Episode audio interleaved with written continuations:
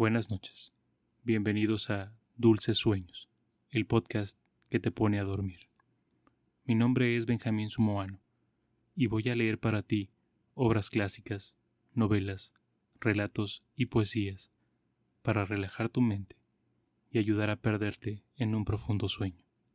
Tu mente necesita un lugar seguro para descansar, un rincón tranquilo, sencillo y cálido, donde puedas olvidarte de todo dejar los problemas del día atrás que adentrarte en ese lugar especial para tu mente.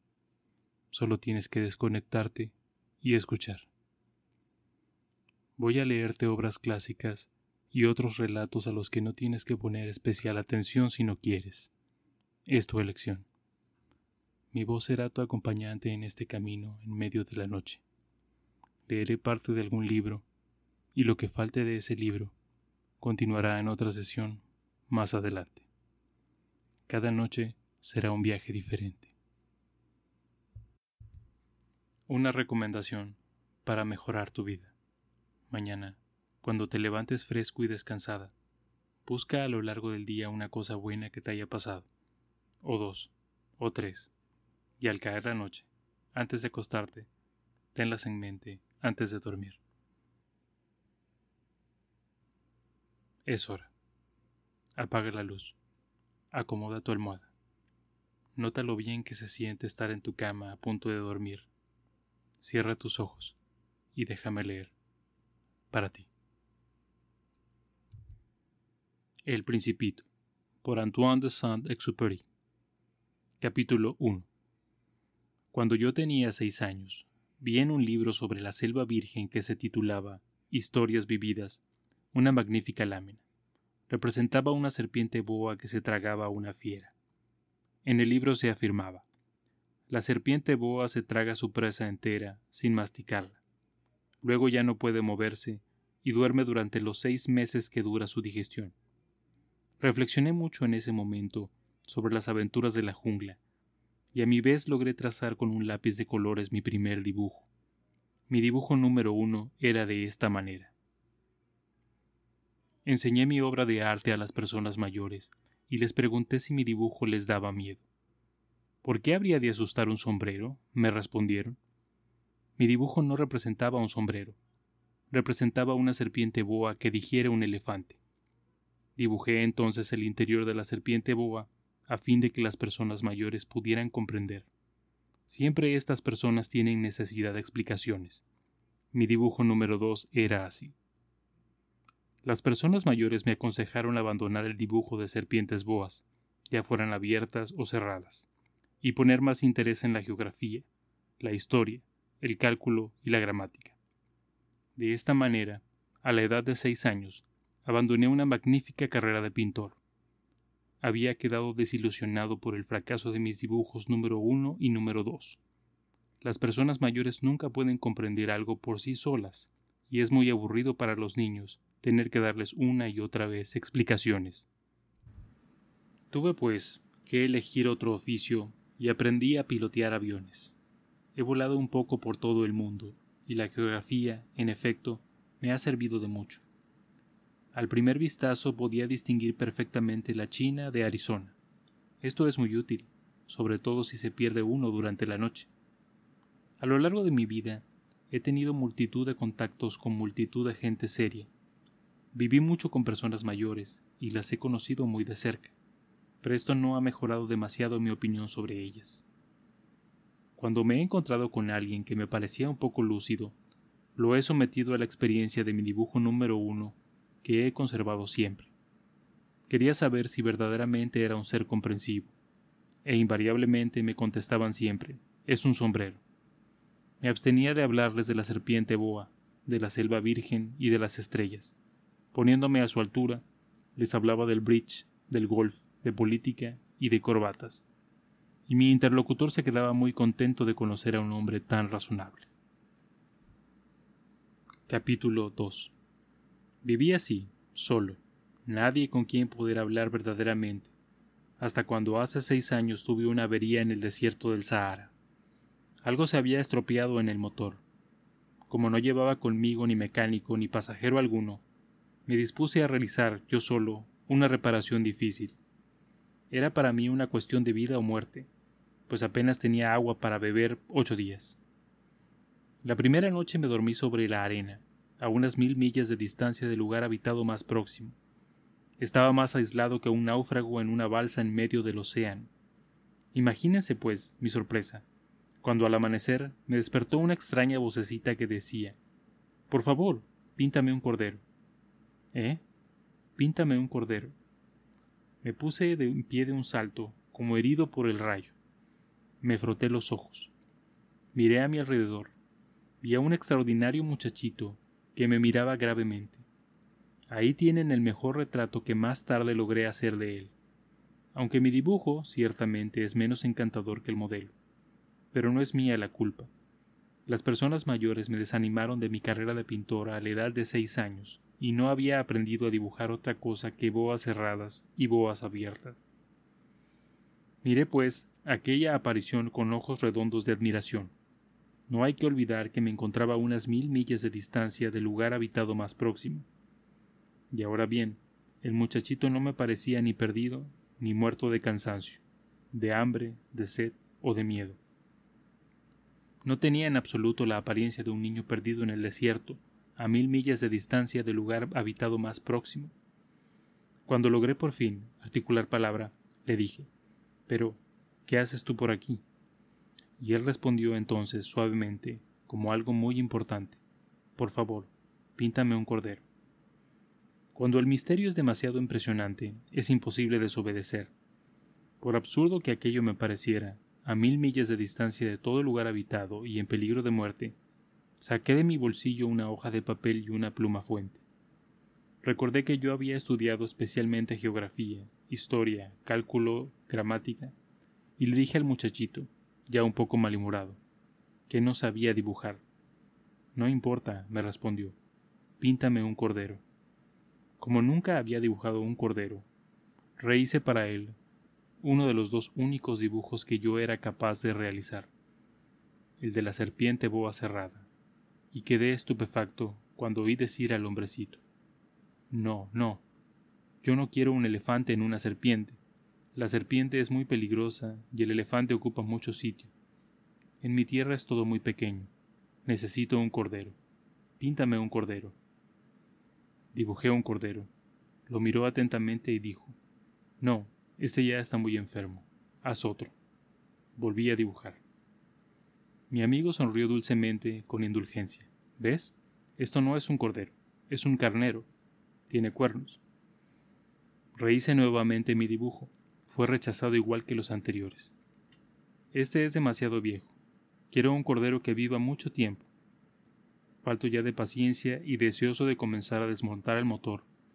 Garrapateé rápidamente este dibujo. Se lo enseñé y le agregué. Esta es la caja el cordero que quieres está adentro. Con gran sorpresa mía, el rostro de mi joven juez se iluminó. Así es como yo lo quería. ¿Crees que sea necesaria mucha hierba para este cordero? ¿Por qué? Porque en mi tierra es todo tan pequeño. Se inclinó hacia el dibujo y exclamó Bueno, no tan pequeño, está dormido. Y así fue como conocí al principito. Capítulo 3 me costó mucho tiempo comprender de dónde venía. El principito, que me hacía preguntas, jamás parecía oír las mías. Fueron palabras pronunciadas al azar, las que poco a poco me revelaron todo. Así, cuando distinguió por vez primera mi avión, no dibujaré mi avión, por tratarse de un dibujo demasiado complicado para mí. Me preguntó, ¿qué cosa es esa? Eso no es una cosa, eso vuela. Es un avión, mi avión. Me sentía orgulloso al decirle que volaba. Él entonces gritó ¿Cómo? ¿Has caído del cielo? Sí, le dije modestamente. Ah, qué curioso. Y el principito lanzó una graciosa carcajada que me irritó mucho. Me gusta que mis desgracias se tomen en serio. Y añadió Entonces, ¿tú también vienes del cielo? ¿De qué planeta eres tú? Divisé una luz en el misterio de su presencia y le pregunté bruscamente ¿Tú vienes, pues, de otro planeta? pero no me respondió. Movía lentamente la cabeza, mirando detenidamente mi avión. Es cierto que, encima de eso, no puedes venir de muy lejos. Y se hundió en un ensueño durante largo tiempo.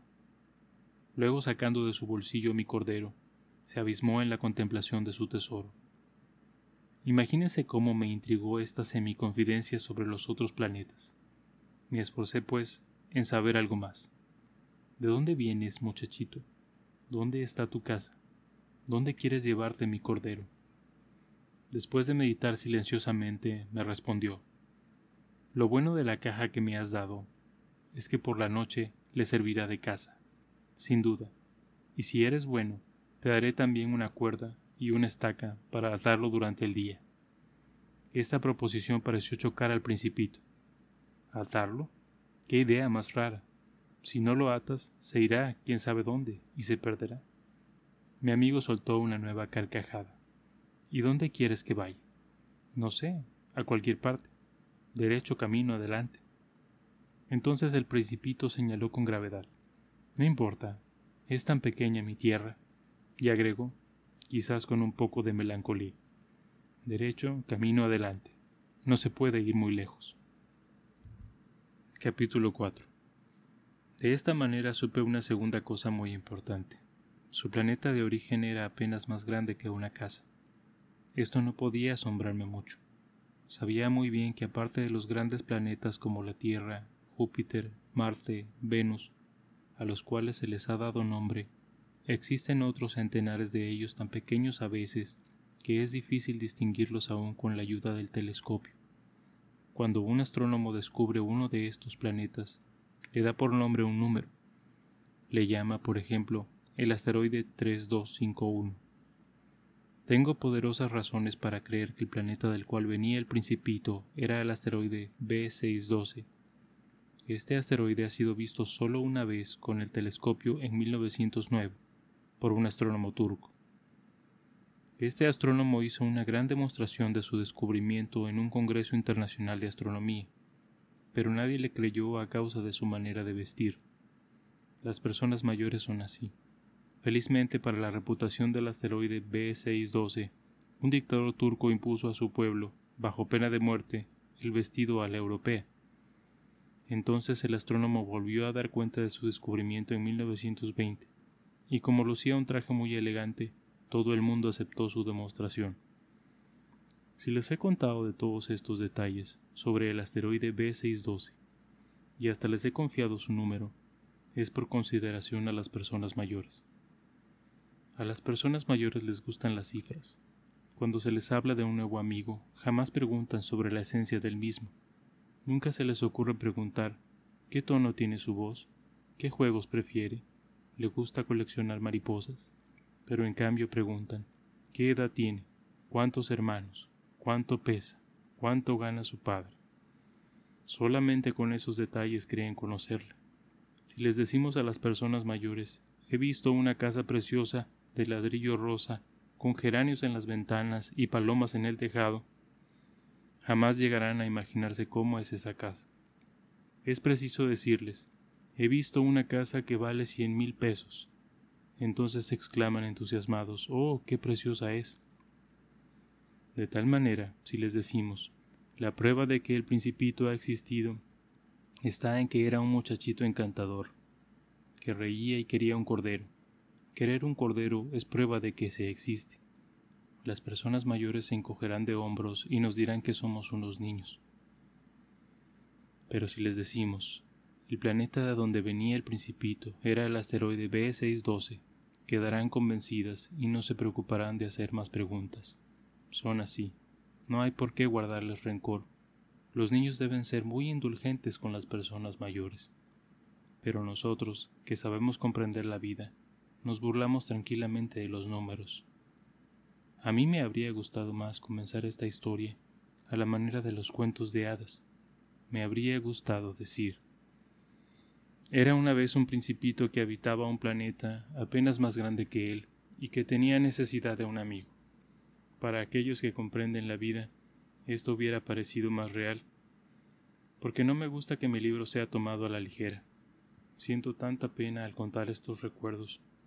Hace ya seis años que mi amigo se fue con su cordero, y si intento describirlo aquí es solo con el fin de no olvidarlo.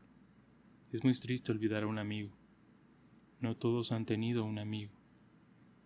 Y yo puedo llegar a ser como las personas mayores, que solo se interesan por las cifras. Para evitar esto he comprado una caja de lápices de colores. Es muy duro, a mi edad, ponerse a aprender a dibujar, cuando en toda la vida no se ha hecho otra tentativa que la de una boa abierta y una boa cerrada a la edad de seis años. Ciertamente que yo trataré de hacer retratos lo más parecido posibles, pero no estoy muy seguro de lograrlo. Uno saldrá bien y otro no tiene parecido alguno. En las proporciones me equivoco también un poco. Aquí el principio es demasiado grande y allá es demasiado pequeño. Dudo también sobre el color de su traje. Titubeo sobre esto y lo otro, y unas veces sale bien y otras mal. Es posible, en fin, que me equivoque sobre ciertos detalles muy importantes, pero habrá que perdonármelo, ya que mi amigo no me daba nunca muchas explicaciones. Me creía semejante a mí mismo, y yo, desgraciadamente, no sé cómo ver un cordero a través de una caja. Es posible que yo sea un poco como las personas mayores. He debido envejecer. Capítulo 5 Cada día yo aprendía algo nuevo sobre el planeta sobre la partida y sobre el viaje. Esto venía suavemente al azar de las reflexiones. De esta manera tuve conocimiento al tercer día del drama de los baobabs. Fue también gracias al cordero y como preocupado por una profunda duda, cuando el principito me preguntó ¿Es verdad que los corderos se comen los arbustos? Sí, es cierto. Ah, qué contento estoy. No comprendí por qué era tan importante para, para él que los corderos se comieran los arbustos. Pero el principito añadió, entonces se comen también los baobabs. Le hice comprender al principito que los baobabs no son arbustos, sino árboles tan grandes como iglesias, y que incluso si llevase consigo todo un rebaño de elefantes, el rebaño no lograría acabar con un solo baobab. Esta idea del rebaño de elefantes hizo reír al principito, habría que poner a los elefantes unos sobre otros. Y luego añadió juiciosamente, los baobabs antes de crecer son muy pequeñitos. Es cierto, pero ¿por qué quieres que tus corderos coman a los baobabs? Me contestó, bueno, vamos, como si hablara de una evidencia. Me fue necesario un gran esfuerzo de inteligencia para comprender por mí mismo este problema. En efecto, el planeta del principito había, como en todos los planetas, hierbas buenas y hierbas malas. Por consiguiente, de buenas semillas salían buenas hierbas y de las semillas malas, hierbas malas. Pero las semillas son invisibles, duermen en el secreto de la tierra, hasta que un buen día una de ellas tiene la fantasía de despertarse. Entonces se alarga extendiendo hacia el sol, primero tímidamente, una encantadora ramita inofensiva. Si se trata de una ramita de rábano o de rosal, se le puede dejar que crezca como quiera, pero si se trata de una mala hierba, es preciso arrancarla inmediatamente en cuanto uno ha sabido reconocerla. En el planeta del principito había semillas terribles, como las semillas del baobab. El suelo del planeta está infestado de ellas. Si un baobab no se arranca a tiempo, no hay manera de desembarazarse de él más tarde. Cubre todo el planeta y lo perfora con sus raíces y si el planeta es demasiado pequeño y los baobabs son numerosos, lo hacen estallar. Es una cuestión de disciplina, me decía más tarde el principito. Cuando por la mañana uno termina de arreglarse, hay que hacer cuidadosamente la limpieza del planeta. Hay que dedicarse regularmente a arrancar los baobabs, cuando se le distingue de los rosales, a los cuales se parecen mucho cuando son pequeñitos. Es un trabajo muy fastidioso, pero muy fácil y un día me aconsejó que me dedicara a realizar un hermoso dibujo, que hiciera comprender a los niños de las tierras estas ideas. Si alguna vez viajan, me decían, esto podría servirles mucho. A veces no hay inconveniente en dejar para más tarde el trabajo que se ha de hacer, pero tratándose de baobabs, el retraso es siempre una catástrofe. Yo he conocido un planeta habitado por un perezoso que descuidó tres arbustos. Siguiendo las indicaciones del principito, dibujé dicho planeta.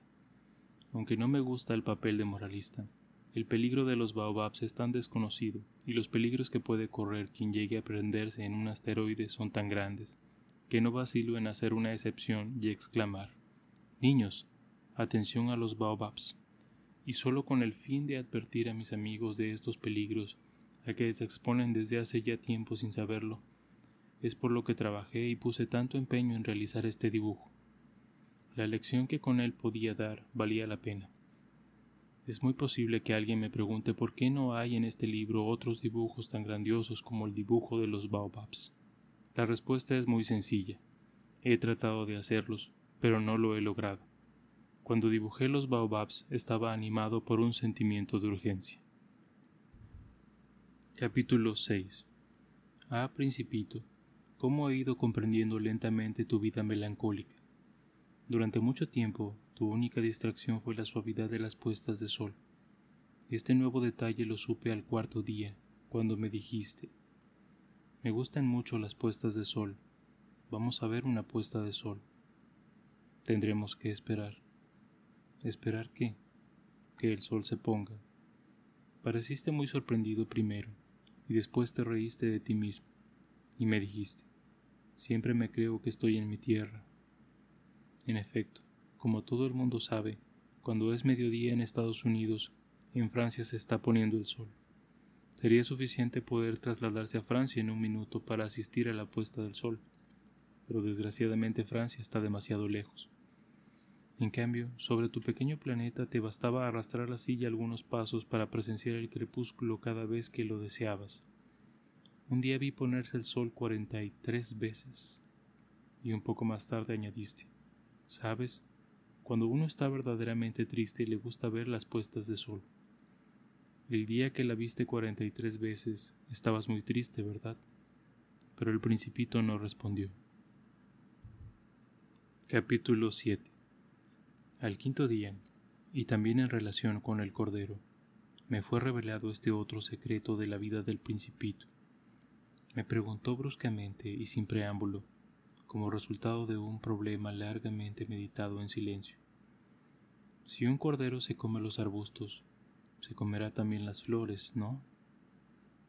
Un cordero se come todo lo que encuentra. ¿Y también las flores que tienen espinas? Sí, también las flores que tienen espinas. Entonces, ¿para qué le sirven las espinas?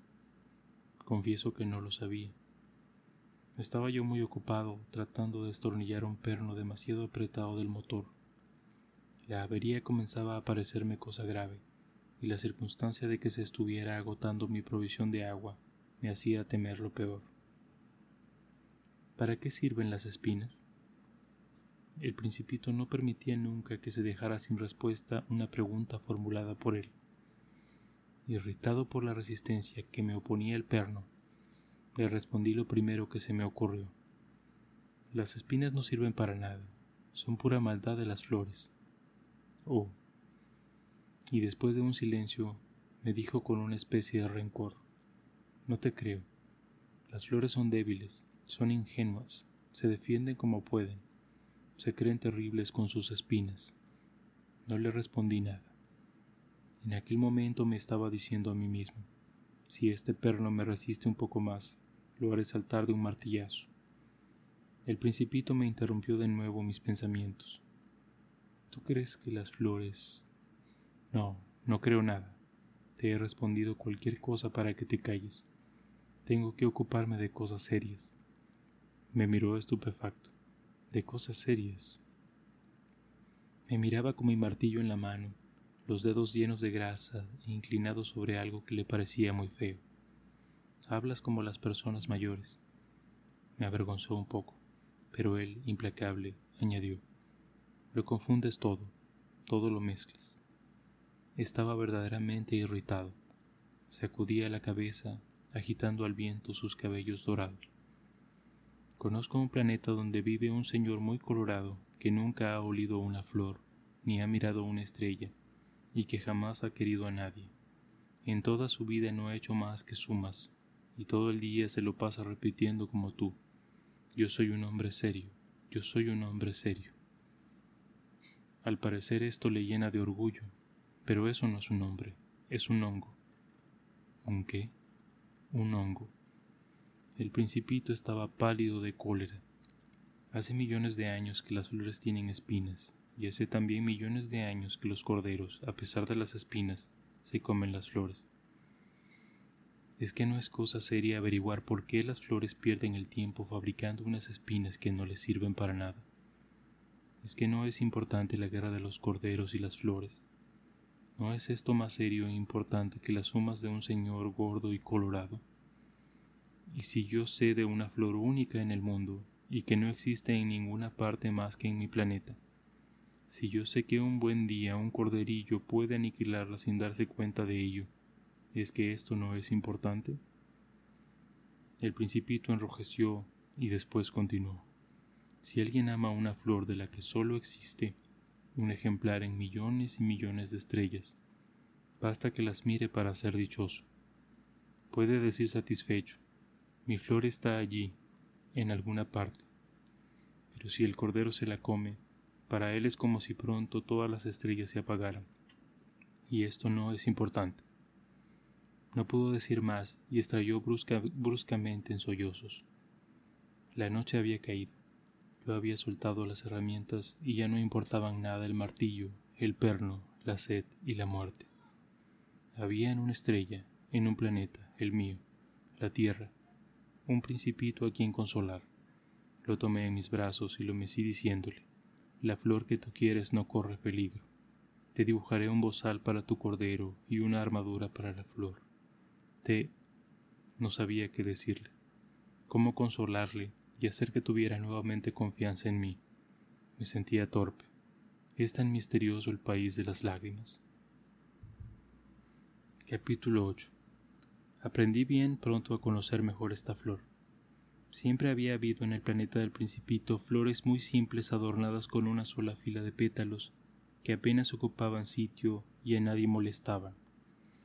Aparecían entre la hierba una mañana y por la tarde se extinguían, pero aquella había germinado de un día de una semilla llegada de quién sabe dónde, y el principito había vigilado cuidadosamente desde el primer día aquella ramita tan diferente de las que él conocía. Podía ser una nueva especie de baobab, pero el arbusto cesó pronto de crecer y comenzó a echar su flor. El principito observó el crecimiento de un enorme capullo y tenía el convencimiento de que habría de salir de allí una aparición milagrosa. Pero la flor no acababa de preparar su belleza al abrigo de su envoltura verde. Elegía con cuidado sus colores, se vestía lentamente, y se ajustaba uno a uno a sus pétalos. No quería salir ya ajada como las amapolas. Quería aparecer en todo el esplendor de su belleza. Ah, era muy coqueta aquella flor. Su misteriosa preparación duraba días y días, hasta que una mañana, precisamente al salir el sol, se mostró espléndida. La flor, que había trabajado con tanta precisión, dijo bostezando. Ah, perdóname, Apenas acabo de despertarme, estoy toda despeinada. El principito no pudo contener su admiración. Qué hermosa eres. ¿Verdad? respondió dulcemente la flor. He nacido al mismo tiempo que el sol. El principito adivinó exactamente que ella no era muy modesta ciertamente, pero era tan conmovedora. Me parece que ya es hora de desayunar, añadió la flor, si tuvieras la bondad de pensar un poco en mí y el principito, muy confuso, habiendo ido a buscar una regadera, la roció abundantemente con agua fresca. Y así ella lo había atormentado con su vanidad un poco sombría. Un día, por ejemplo, hablando de sus cuatro espinas, dijo al principito, Ya pueden venir los tigres con sus garras. No hay tigres en mi planeta, observó el principito, y además los tigres no comen hierba. Yo no soy una hierba respondió dulcemente la flor. Perdóname. No temo a los tigres, pero tengo miedo a las corrientes de aire. ¿No tendrás un biombo? Miedo a las corrientes de aire no es una suerte para una planta, pensó el principito. Esta flor es demasiado complicada. Por la noche me cubrirás con un fanal. Hace mucho frío en tu tierra. No se está muy a gusto. Allá de donde yo vengo, la flor se interrumpió Había llegado ahí en forma, en forma de semilla, y no era posible que conociera otros mundos. Humillada por haberse dejado sorprender inventando una mentira tan ingenua, dos o tres veces para atraerse la simpatía del principito. Y el biombo iba a buscarlo, pero como no dejabas de hablarme, insistió en su tos para darle al menos remordimientos.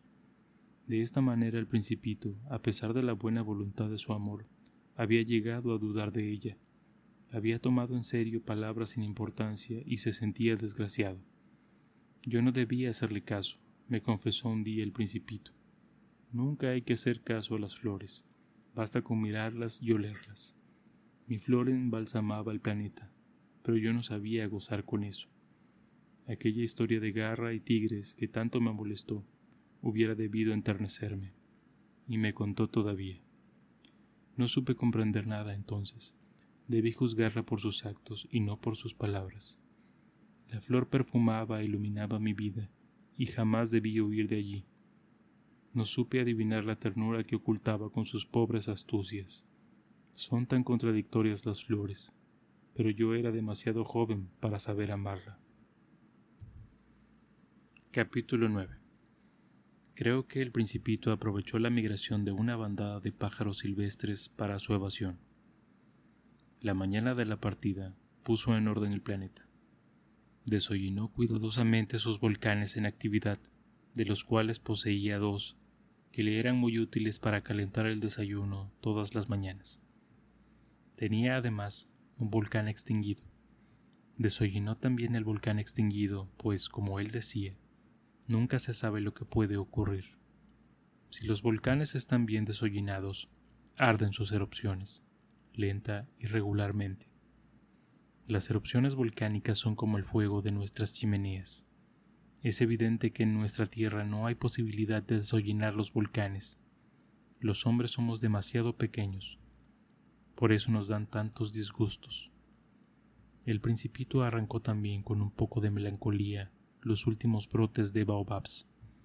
Creía que no iba a volver nunca, pero todos aquellos trabajos le parecieron aquella mañana extremadamente dulces.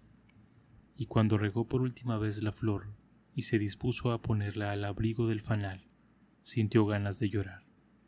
Adiós, le dijo a la flor. Esta no respondió. Adiós, repitió el principito. La flor tosió pero no porque estuviera resfriada. He sido una tonta, le dijo al fin la flor. Perdóname. Procura ser feliz. Se sorprendió por la ausencia de reproches y quedó desconcertado, con el falal en el aire, no comprendiendo esta tranquila mansedumbre. Sí, yo te quiero, le dijo la flor. Ha sido culpa mía que tú no lo sepas, pero eso no tiene importancia. Y tú has sido tan tonto como yo. Trata de ser feliz y suelta de una vez ese fanal. Ya no lo quiero. Pero el viento. No estoy tan resfriada como para... El aire fresco de la noche me hará bien. Soy una flor. ¿Y los animales? Será necesario que soporte dos o tres orugas si quiero conocer las mariposas. Creo que son muy hermosas. Si no, ¿quién vendrá a visitarme? Tú estarás muy lejos. En cuanto a las fieras, no las temo, yo tengo mis garras. Y le mostraba ingenuamente sus cuatro espinas.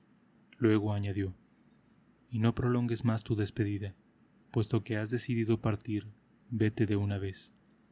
La flor no quería que la viese llorar, era tan orgullosa.